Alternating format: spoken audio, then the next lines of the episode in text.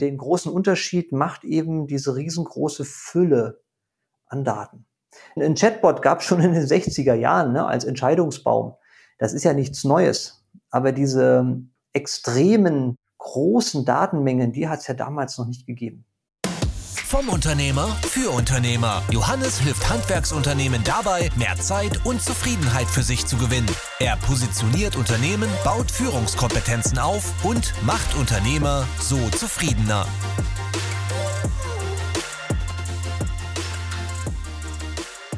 Herzlich willkommen zu einer neuen Folge auf unserem YouTube-Kanal und für die Hörer im Podcast. Ich begrüße heute einen IT-Experten mit dem Schwerpunkt künstliche Intelligenz. Herzlich willkommen, Elda Sultanov, bei uns auf dem Kanal. Vielen Dank. Danke, dass du da bist. Wir möchten uns heute anschauen, was mit der künstlichen Intelligenz heute, also wir haben jetzt den 20. November 2023, bereits alles möglich ist und mal einen Einblick gewähren. Ich meine, jetzt gibt es natürlich viele selbsternannte KI-Experten, die schon mal irgendwann ChatGPT erfolgreich mit einer Zeile in einem Prompt gefüttert haben.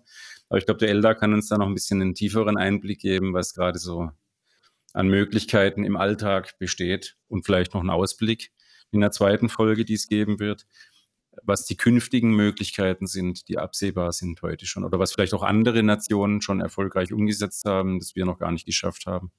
Da möchten wir auch mal hingucken. Also wir werden zwei Folgen machen. Die erste Folge im Hier und Jetzt, was geht heute schon? Und die zweite, was dürfen wir erwarten? Hast du da für uns ein paar Impulse, so einfach mal frei raus, Elda, wenn wir die Frage, was geht heute schon, uns stellen? Ja, gerne. Du hast ja einen Punkt angesprochen. Wir haben seit November 2022 acht Milliarden erfolgreiche KI-Experten auf diesem Planeten geboren. Das hängt äh, mit einem Ereignis zusammen, nämlich mit der Veröffentlichung äh, von ChatGPT. Das System, ich sag mal so, so eine Art iPhone-Moment, dass man sagt, äh, Moment mal, jetzt ist hier eine ganz neue Form der KI auf den Markt gekommen, nämlich generative KI. Was ist passiert? KI war schon Jahre, wenn nicht sogar Jahrzehnte im Vorfeld schon, schon da. Ja, ist ja auch kein neues Konzept. Aber mit der Veröffentlichung von ChatGPT hat plötzlich jeder, aber auch wirklich jeder die Möglichkeit, mit KI bewusst zu interagieren. Es ist anfassbar geworden, es ist gegenständig geworden, es ist verständlich geworden. Und man merkt den unmittelbaren Nutzen direkt in der Anwendung. Das heißt also, die normale KI für jetzt, ich, ich nehme immer die umgangssprachlichen Begriffe und du klärst uns dann auf und bildest uns weiter. Die normale KI wäre jetzt sowas wie Alexa gewesen oder Siri. Ja, klassische KI geht sogar noch weiter. Also mit Alexa und Siri ist es schon deutlich äh, näher an den Endbenutzer gekommen, aber wir haben ja klassische KI viel länger. Das äh, fängt an bei der Wetterprognose, das geht bis zur Analyse oder wie sagt man, Forecast, Vorhersage von Marktentwicklungen. Das geht hin bis zur ja, Korrelation von äh, Marketingausgaben und Umsatzsteigerungen. Unternehmen macht das schon länger sogar im Auto Spurhalteassistenten. Das ist ja schon alles längst da. Und nicht erst seit gestern, sondern schon seit Jahren.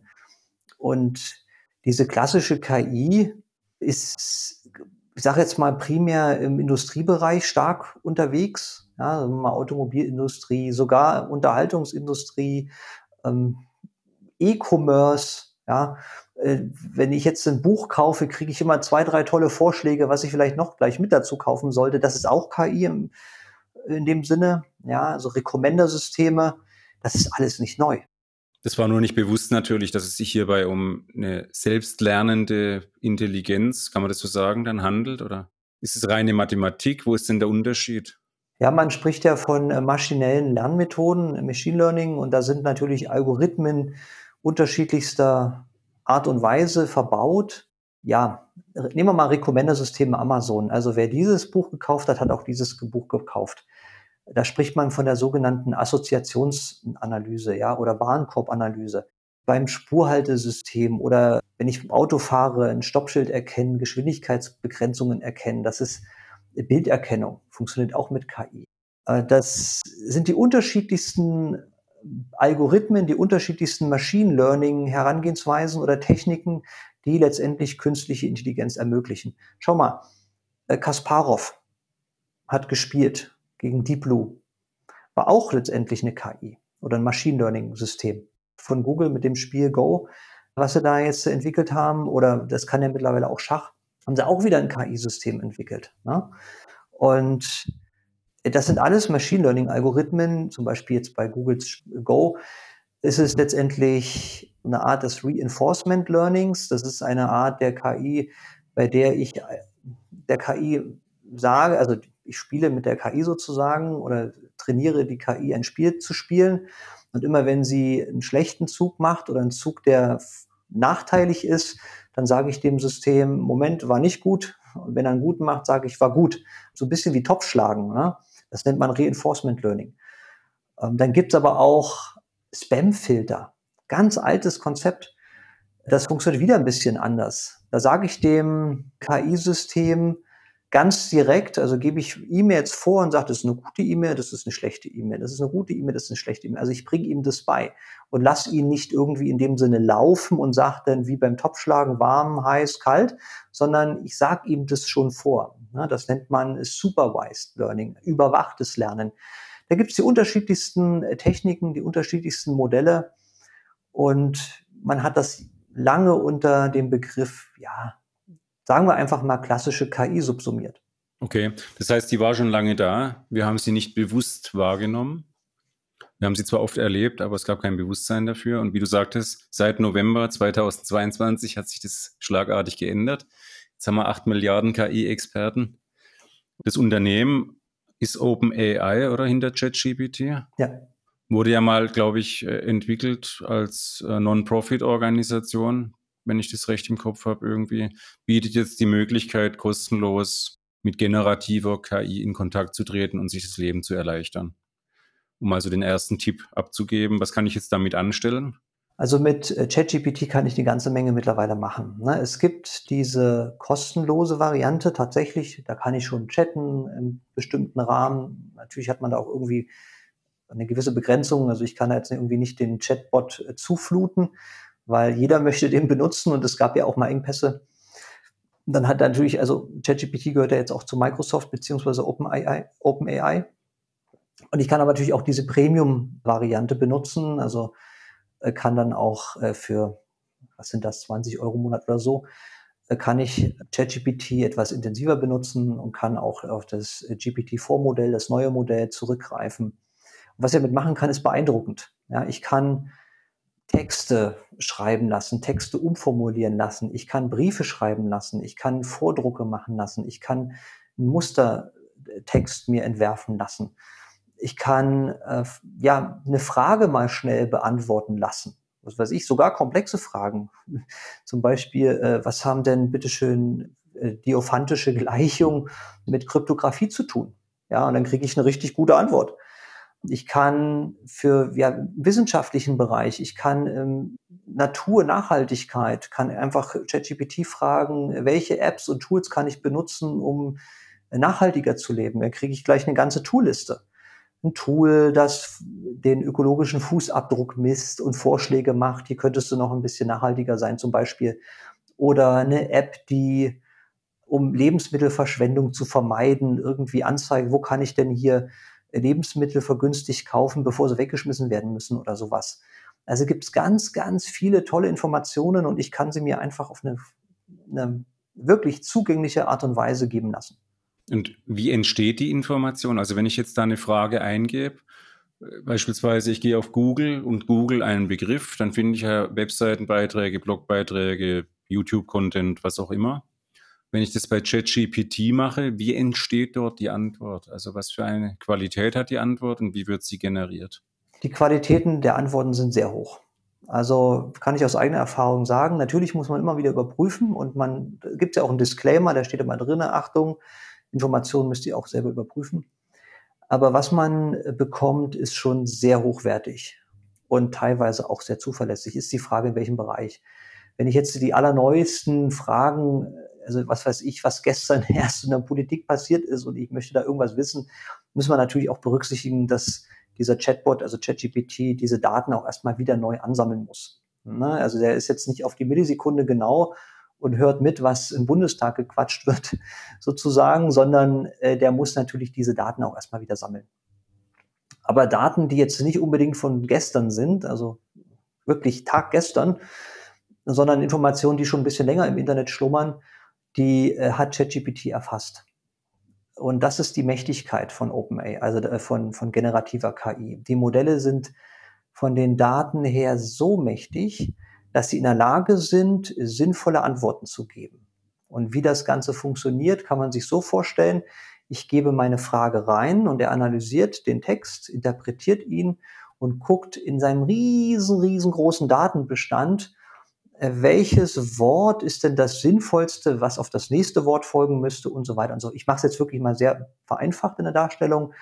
Und er sucht sich einfach nur anhand der äh, Wörter, mit dem das System trainiert ist und der Wahrscheinlichkeit, wie wahrscheinlich ist es, dass in diesem Kontext auf dieses Wort ein anderes Wort folgt.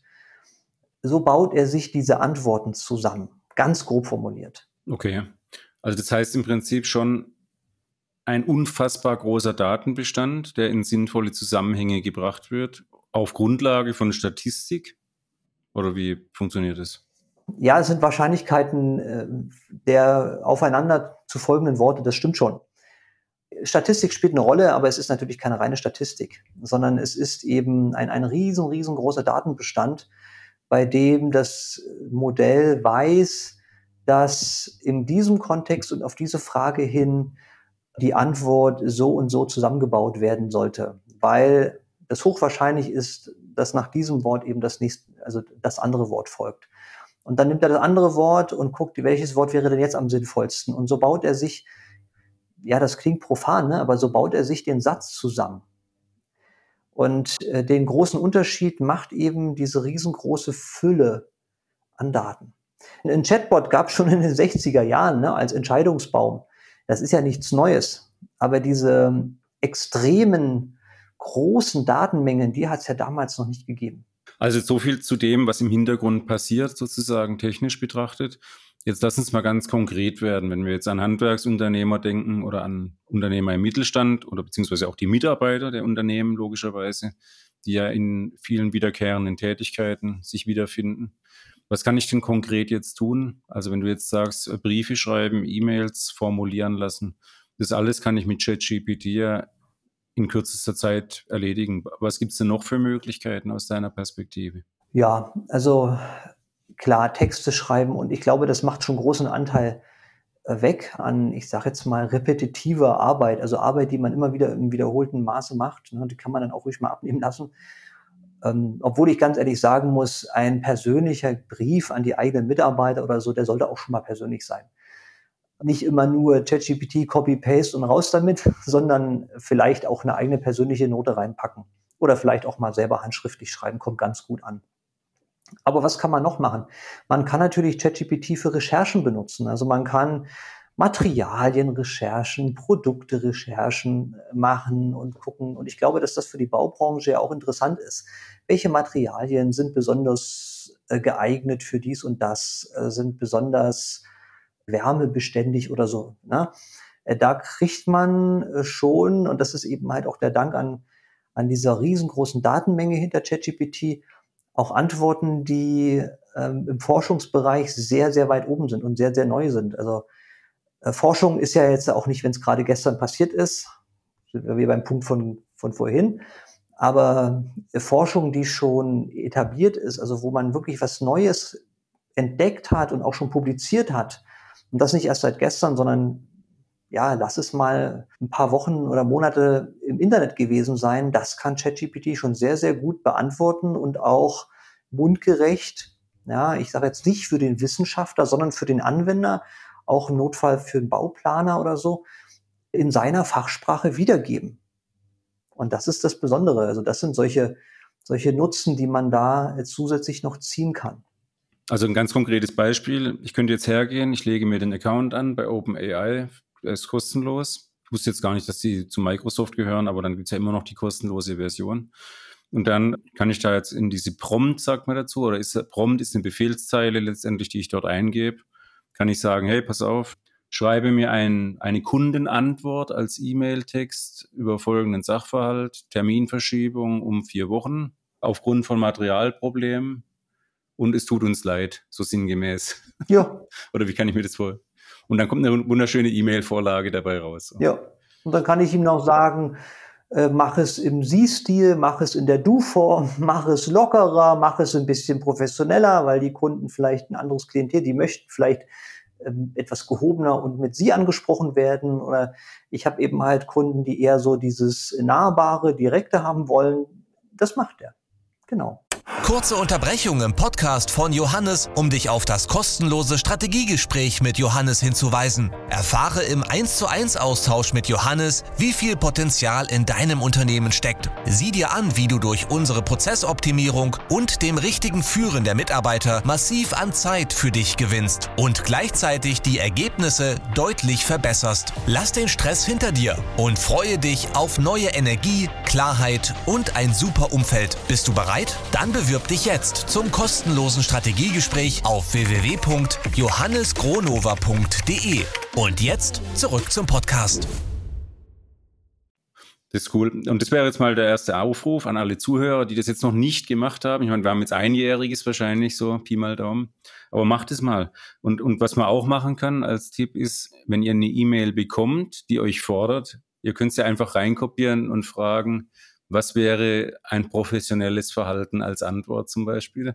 Da kommt dann auch was Interessantes raus. Ne? Wie ist es mit Emotionen und der KI?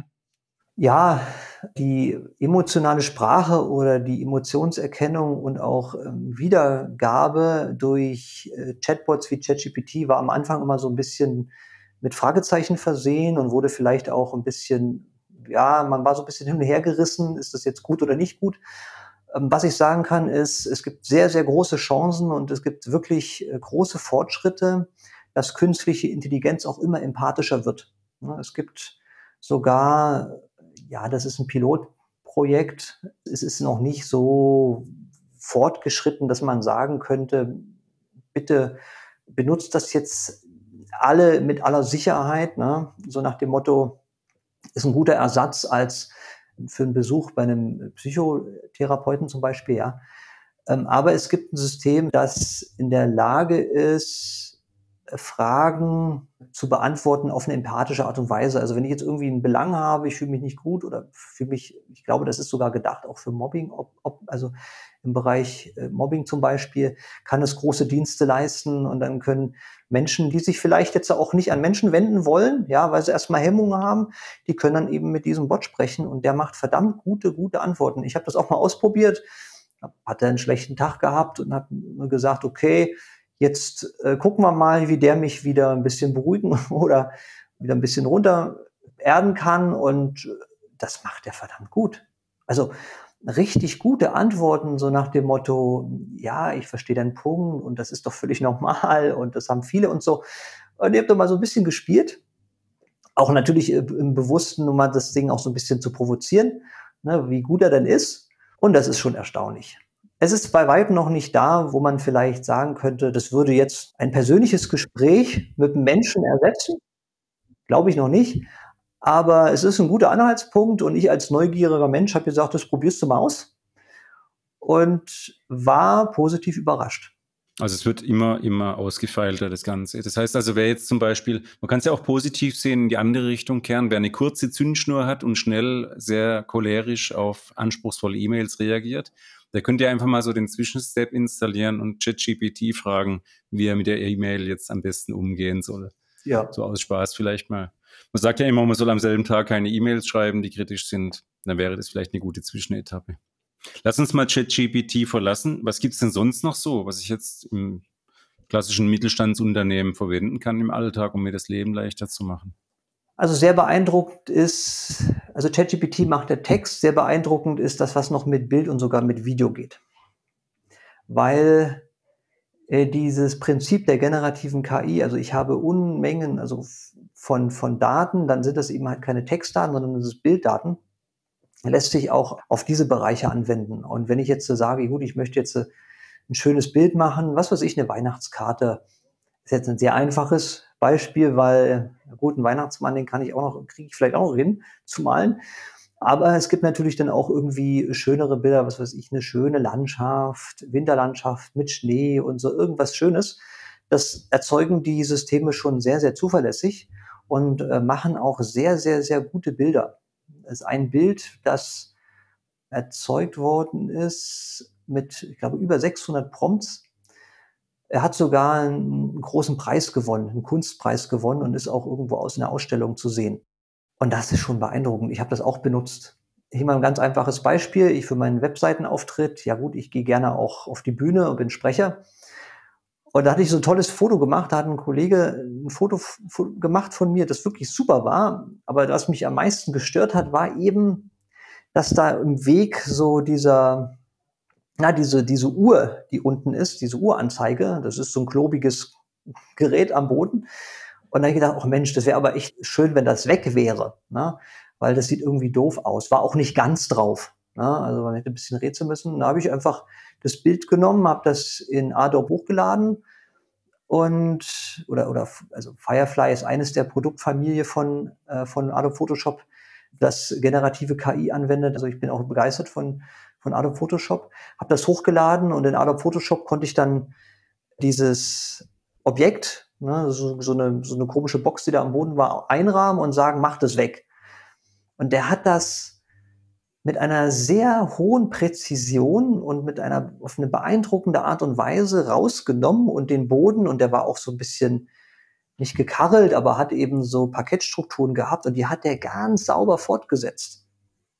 Ich hätte das, wäre nie auf die Idee gekommen, wenn ich das Bild so bekommen hätte, dass da mal diese rückwärts laufende Uhr da unten an dem Boden installiert wäre. Also. Es ist, es ist, tatsächlich so, dass du den Rahmen ziehst und dann schreibst du rein, remove the box oder entferne die Kiste ja. oder irgend sowas und der Rest ist Geschichte. So. Ja.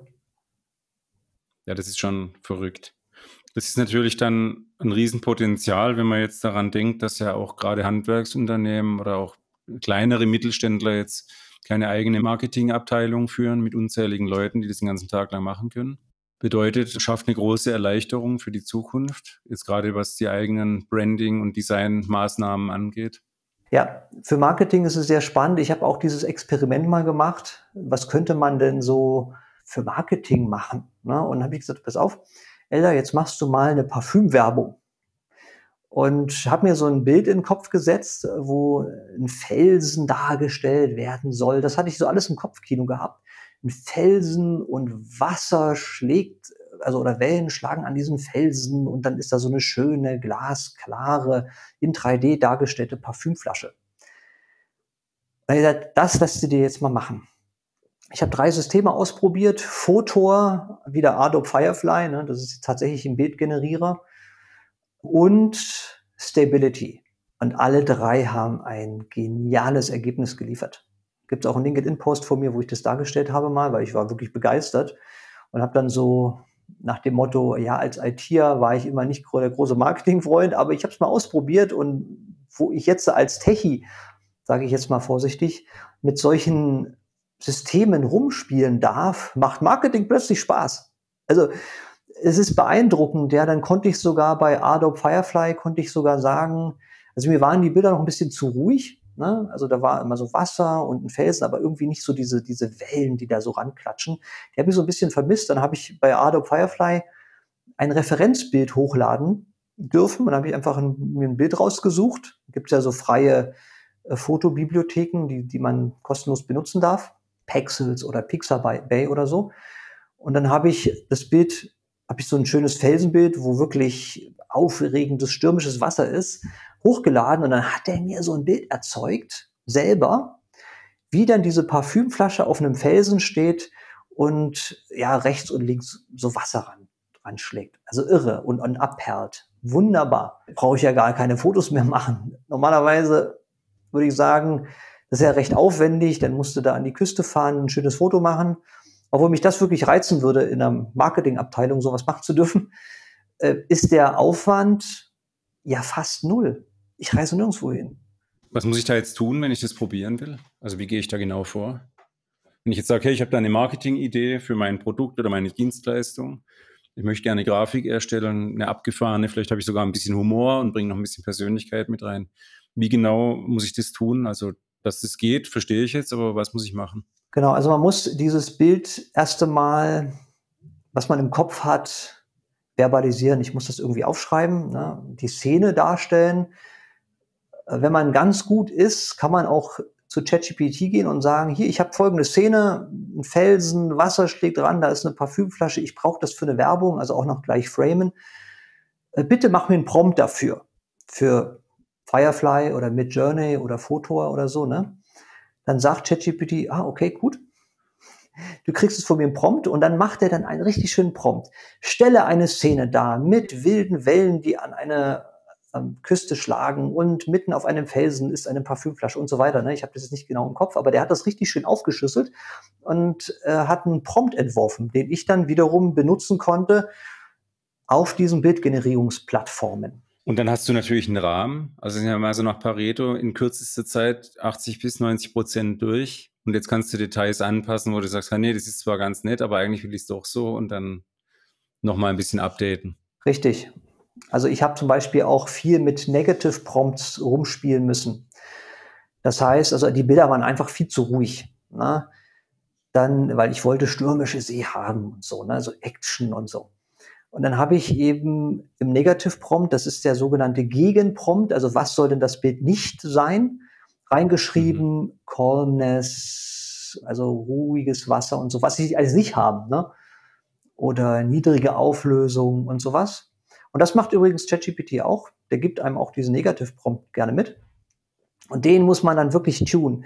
Und wenn ich dieses Feintuning gemacht habe, das muss ich dann ein paar Mal machen, das sind dann diese 20 Prozent, ne, die das Bild dann hinterher wirklich gut machen oder nahezu perfekt machen. Deswegen sage ich ja, dieses eine Bild, was, äh, was in der Ausstellung gezeigt wird und einen Preis gewonnen hat, das hat 600 Prompts gedauert. 600 Prompts. Da muss ich schon fast überlegen, ob das nicht vielleicht sogar doch schneller gewesen wäre, das selber zu malen. Ne? Ja, wenn man es kann, also ich bin da raus. ja. ich, äh, wenn ich was male, dann sieht es eher aus, wie wenn es meine Tochter gemacht hätte, beziehungsweise sie kann es mittlerweile auch schon besser mit sieben. Also ich bin da ganz froh drüber, dass das jetzt so geht. Also zusammengefasst, Schriftverkehr, ChatGPT, Bildbearbeitung oder wenn ich jetzt im Bereich Marketing unterwegs bin, was würdest du mir empfehlen? Du hast jetzt drei Tools genannt. Mit was würde ich am besten einsteigen? So? Wenn ich sage, ich möchte vielleicht bei Facebook ein paar Ads designen, brauche dann ein paar Creatives dafür irgendwie. Ja, alle Tools sind gut. Ja, ich kann jetzt äh, sagen, was ich benutze, weil ich einfach die Erfahrung habe. Das heißt aber nicht, dass ein anderes Tool nicht vielleicht genauso gut ist. Ich selber persönlich benutze die Adobe-Familie halt. Das äh, ist dann Adobe Firefly als Bitgenerator. DALL-E, was auch Teil von OpenAI ist, also zu OpenAI gehört, sozusagen die Bildvariante von ChatGPT, wenn man so will. Achso, also Adobe ist die Palette heißt jetzt sowas wie Photoshop, Firefly, InDesign genau. und so weiter. Da arbeitest du dann viel mit. Richtig. Okay, und jetzt kam gerade ein schneller Wechsel. Du musst immer dran denken, die anderen, äh, die Zuhörer haben da jetzt nicht so den Reifegrad wie du. Das DALL-E ist jetzt, jetzt immer äh, gewechselt wieder zu OpenAI zurück, wo ChatGPT genau. herkommt. Ist jetzt sozusagen der Bildgenerator von OpenAI. Ja. Also wie du gesagt hast, das Bild zu ChatGPT sozusagen. Genau. Und haben die eine Spezialisierung irgendwie oder? Nö, also dass irgendwie ein System besonders gut für solche Bilder ist und das andere wieder besonders gut für, für andere Bilder, das habe ich so noch nicht festgestellt. Die Bilder sind alle gut. Also ich, also wohl, ob, ob ich jetzt eine Karikatur machen lassen möchte oder ein, ein fotonahes Bild machen möchte, das geht mit allen Bildgeneratoren sehr gut. Das muss ich im Prompt mit angeben. Ja, male eine Karikatur mit der und der Szene. Das geht in DALL-E sehr gut. Das geht natürlich auch in anderen Tools sehr gut. Es ist immer, immer die Frage des Prompts. Und ich benutze dann auch noch Stability. Ja, Stability ist auch ein sehr, sehr starker Bildgenerator, der auch eben so ein ganz tolles Parfümbild erzeugt hat, zum Beispiel. So, das sind meine drei Tools, die ich immer wo ich sage, die, da greife ich immer gerne zuerst hin. Weil habe ich jetzt die Erfahrung mit, habe ich eine gute Erfahrung mit, habe die Dinge auch miteinander verglichen und die waren gut. Und kann man dann auch so wirkliche Creatives für Anzeigen designen? Also weißt du, wo man jetzt zum Beispiel sagt, man, man hat schon ein gutes Foto, man möchte jetzt da gerne eine Headline und ein Call to Action unterbringen irgendwie. Nach dem Motto oder eine Photovoltaikanlage, da habe ich ein Bild von einem Dach dazu. Und ich möchte jetzt aufrufen, wer noch keine hat, soll sich bitte melden, sinngemäß. Ja, es gibt Werkzeuge, die sind in der Lage, Folien zu machen. Ja, also Slides in PowerPoint oder PowerPoint ähnlich. Da kann ich auch also einfach mal googeln. Ne? Gibt es unterschiedliche Tools? Ich will jetzt auch nicht wieder nur irgendein Tool empfehlen, weil dann sieht das so aus, als ob der Elder jetzt hier eine Werbung für eine bestimmte Toolgruppe macht. Sondern da gibt es verschiedene Tools und die funktionieren sehr gut. Eins, was ich selber nicht benutze, aber auch immer wieder von vielen, vielen Kollegen oder Leuten höre, dass sie das gerne benutzen, ist Canva. Ja, das äh, ist eben auch so ein Werkzeug, wo ich so eine Komposition mache aus Bild und Text und so weiter und so fort. Übrigens die Slogans, ja auch bei meinem Parfümbeispiel habe ich mir auch von ChatGPT erzeugen lassen. Na klar, ich sage einfach ChatGPT, gib mir ein paar schöne Slogans für ein tolles Parfüm, das äh, ozeanische Frische rüberbringen soll oder so. Ne? Und dann kamen dann ganz viele tolle Beispiele. Uh, The Breathe of Freedom oder irgendwie sowas oder Oceanic und, und also richtig, richtig toll und die kann ich dann einfach benutzen. Also ich muss dann auch schon selber mich bemühen um die einzelnen Tools und sagen, du machst mir jetzt ein Bild, du machst mir jetzt einen schönen Slogan und dann kann ich das auch ganz schön komponieren. Sauber. Also das heißt, ähm, gerade die Kreativfraktion, die jetzt nicht so begabten wie ich in dem Feld, die haben jetzt Hilfestellung mit diversen Tools und können jetzt ihre eigenen Marketingbotschaften mal vorgenerieren lassen. Und wenn es nur ein Aufschlag ist für die professionelle Agentur, die das Ganze dann übernimmt und prüft oder so, ist vieles möglich. Genau. Hast du am Schluss unserer ersten Folge noch einen Tipp für die Zuhörer, der jetzt noch nicht genannt wurde? Oder haben wir so, was möglich ist, schon alles berücksichtigt? Also ich empfehle dem Zuhörer wirklich, äh, jetzt nicht unbedingt zu sagen, das ist jetzt das Tool, das muss ich jetzt unbedingt nehmen, ne, sondern auch einfach mal selber ein bisschen googeln man kriegt wirklich sehr, sehr gute oder noch besser ChatGPT-Fragen. Nenne mir Tools, womit ich schön Folien mit Hilfe von künstlicher Intelligenz erzeugen kann, äh, wo Bild und Text miteinander komponiert wird. Und dann diese Sachen einfach ausprobieren. Viele, viele, viele Lösungen, die kann man auch einfach mal ausprobieren. Das verstehe ich auch und das finde ich auch gut so. Sogenannte Trial-Phasen, also Probierphasen. Da muss man noch nichts bezahlen ja, Im schlimmsten Fall, ja, muss man vielleicht irgendwie eine Zahlungsinformation schon hinterlegen, aber man muss noch nicht dafür bezahlen. Und wenn man sagt, oh, das ist aber toll, das funktioniert ja richtig gut, dann ist es jedem Einzelnen überlassen, das so auszuprobieren oder eben was anderes auszuprobieren. Alright, alles klar. Dann sage ich vielen Dank, Elda. Ich freue mich auf die nächste Folge, wo wir in die Zukunft blicken werden. Heute haben wir angeschaut, was geht, haben einige Tools genannt bekommen und Anwendungsfälle und in der nächsten Folge schauen wir uns die Perspektiven an, was wir vielleicht schon bald erwarten dürfen. Vielen Dank nochmal und bis bald an alle Zuhörer. Macht's gut. Wenn dir der Podcast gefallen hat, bitten wir dich um ein Abo und ein Like. Und wenn du auch daran arbeiten möchtest, mehr Zeit für dich und deine Familie zu gewinnen, zufriedener und erfolgreicher zu werden, dann gehe jetzt auf johannesgronover.de und trage dich für ein unverbindliches Beratungsgespräch ein. Du hast nichts zu verlieren und wir sind uns sicher, dass wir dir wertvollen Input mitgeben werden. Bis dahin, viel Erfolg!